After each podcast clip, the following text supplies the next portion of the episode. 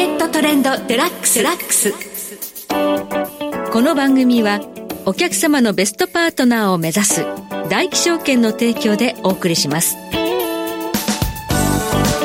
皆さんご機嫌いかがでしょうか？大橋ひろこです。株式為替をはじめコモディティなどデリバティブ取引の最前線の情報をピックアップしてお届けします。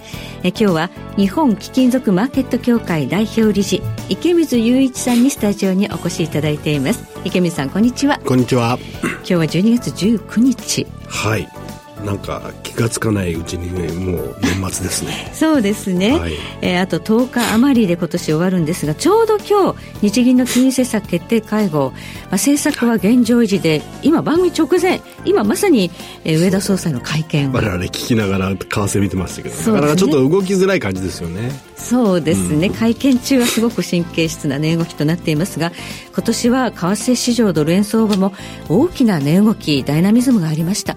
じゃあ他のコモディティ金融商品どうだったのか？そうですね。今日はそれをちょっと振り返ってみましょう。はい。それを振り返りながら貴金属の今後の展望を伺っていきたいと思います、はい、今日もどうぞよろしくお願いいたします。その前に今日の主な指標の方をお伝えしておきましょう。今日大引けの日経平均株価です今日は460円41銭高、33,219円39銭で取引を終了しました。日銀の金融政策決定会合マイナス金利解除という思惑が一部にありましたが、今回はなかったということで、株式市場大幅上昇となっています。そして現在取引されています。クリック株365の日経225。前の日と比べて495円高33,281円。金 ETF は146円高の27,000飛び92円。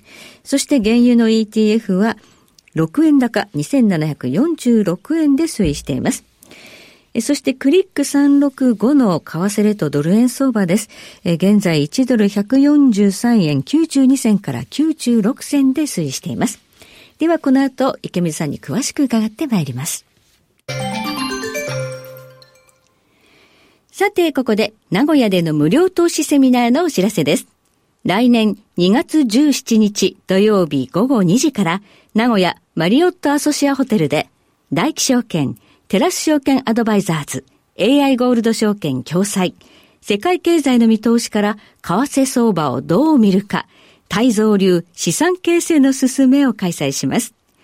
今後の経済見通しを踏まえてどのように資産形成すべきかをおなじみ元衆議院議員の杉村太蔵さんが解説します。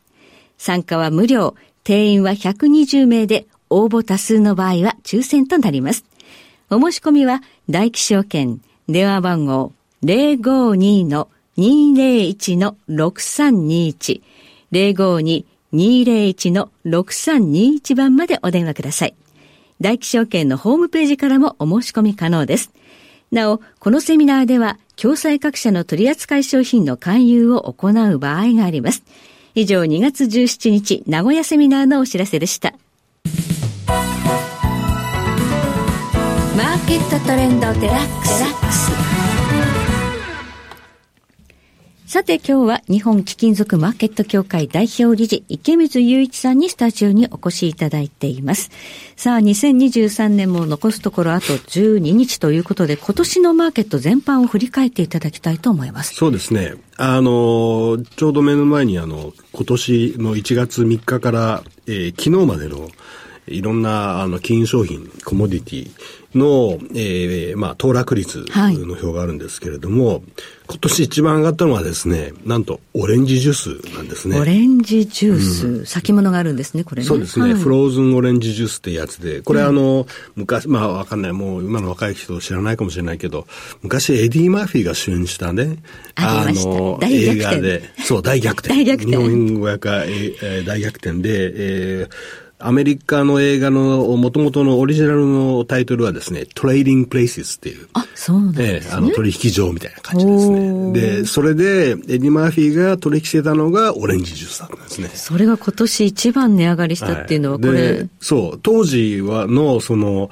オレンジジュース、その映画を撮ったのが、プラチナのピットなんですよ。その、はい、ナイメックスの。そこで、はいはいはい、そこで撮ったんですか？ってやってんのを、そう、撮った。撮影したスタジオみたいなのね、取引所でやったんですね。はいそう。で、そのオレンジジュースがやっぱり、これね、天候ですよね。えーフロリダとかブラジルの天候の関係で、はいえー110、まあ、ほぼほぼ120%年初から上がってると。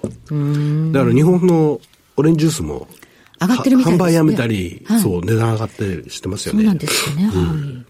まあ、こういう、こう、局所的に天候リスクで上がるというような食料品っていうのは、ちょっとこのところ目立ってますよね。そうですね。もう2番目ものはココアですからね。これもねそうですねチョコレートの材料が上がってるってことですよね。はいで、その次からやっぱり一般的な投資商品として、あの、上がってるのはやっぱナスダックが今年実はすごい上がったわけですねこの間、はいあの、この間昨日か、あの、歴史的高値またつけてましたよね。で、えーで、そこの次に実は日経が来てるっていう。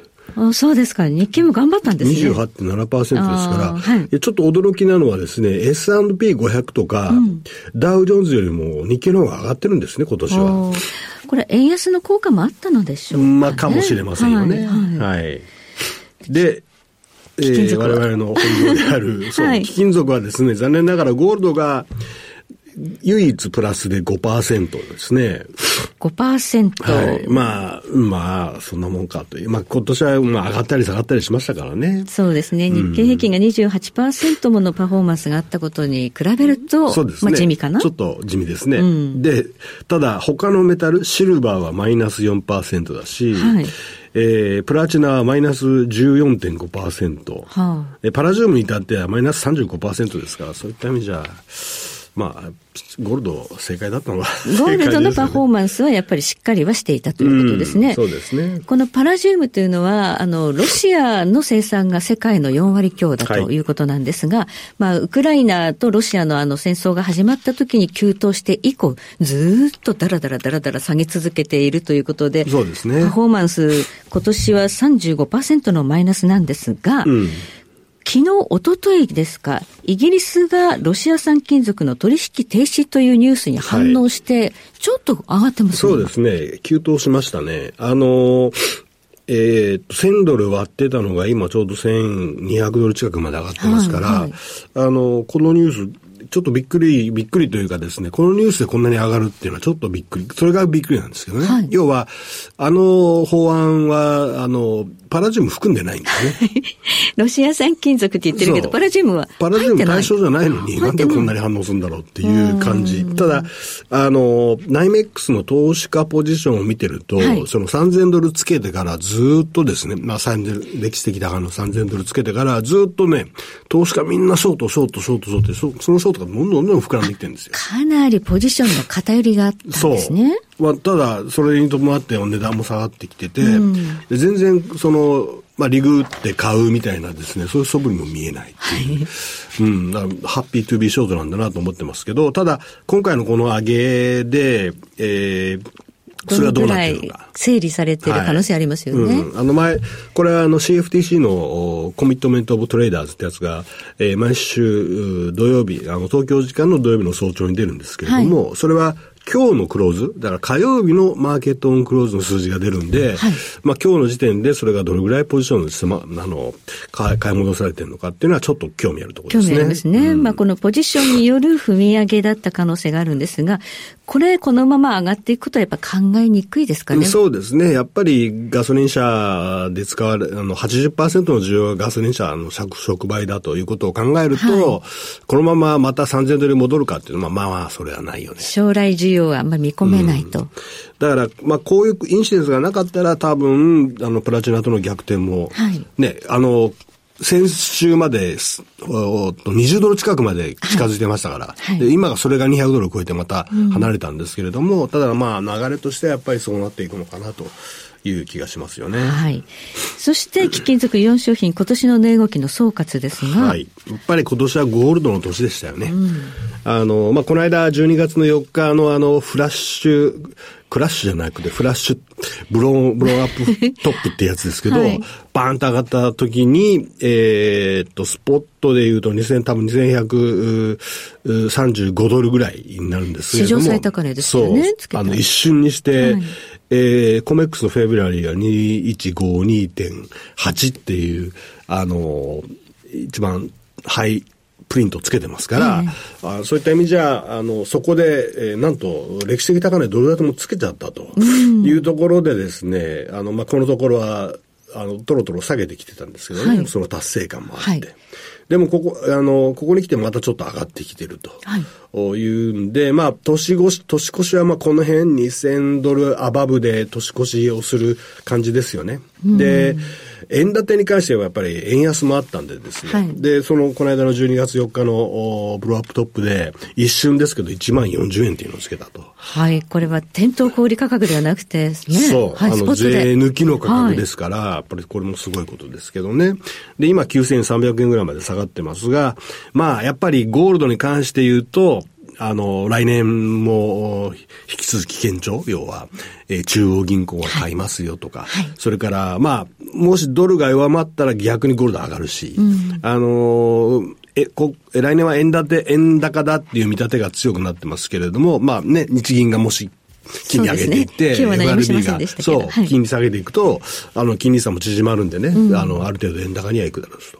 ただ、その円高をカバーして余りあるドル建てのつく強さっていうのがあると思うんで、そういった意味じゃやっぱりゴールドはまだこの堅調というか強いペースは続くのかなと思いますね。ややまあちょっと足元前のめりですけど、来年やっぱりアメリカは利下げすると FOMC でもね、示されてますからね。そうですね。もう3回のドットチャート見てても3回0.75%ぐらい下げるっていうような見方を理事がしてるんでね、やっぱりそうなるんでしょうね。はい。はい、ということなんですが、シルバーはでもゴールドに比べるとちょっと今年は、ね、シルバーがっかりでしたね。あの、僕一番強気がシルバーだったんですけど、うん、あの、あの、業界の、世界の業界の集まりである LBMA で、毎年あの、年初にフォーキャストを出すんですけど、はい、アナリストが、はい。で、僕も出してですね、で、今のところ、ゴールドはなんと僕は世界一そう、ゴールドのね、予想世界一なんですね。す一番近いんですよ。はい、このまま行ってくれ。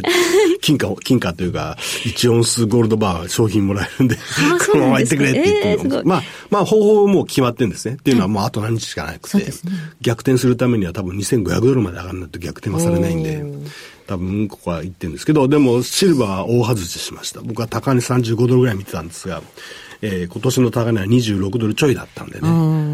ちょっとがっかりですよ、ね、あの、需給は今ね、あの、バランス的には不足なんですよね。そうなんですよ。だから、あの、本来ねは、需給関係で見て、見ると、シルバーもっと上がんなきゃおかしいんです。はい、まあ、それが、ずれ込んでる、みんな金利、金利ばっかり見てたっていうことじゃないのかなと思いますけどね。はい。プラチナも同様でしょうかね。そうですね。プラチナもちょっとがっかりな感じで、900ドル半ば。でも、やっぱり1000ドル超えて、この今のレンジをね、あの、上抜けしていくことをちょっと、えー、望みたいですね。今年、今年じゃない、来年は。来年はということで、はい、今年はやはりアメリカの猛烈な金利上昇に、他の貴金属、金以外の貴金属はやられちゃったっていう感じですね。すね。ええ来年は利下げの年になるということで、はい、他のメタルも上がる可能性があると。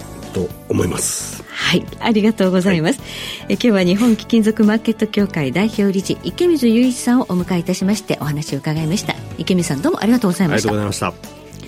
そして来週です。来週はマネネ CEO 経済アナリスト森永康平さんをゲストにお迎えいたしましてお話を伺います。ここまでのお相手は大橋ひろ子でした。それでは全国の皆さんごきげんよう。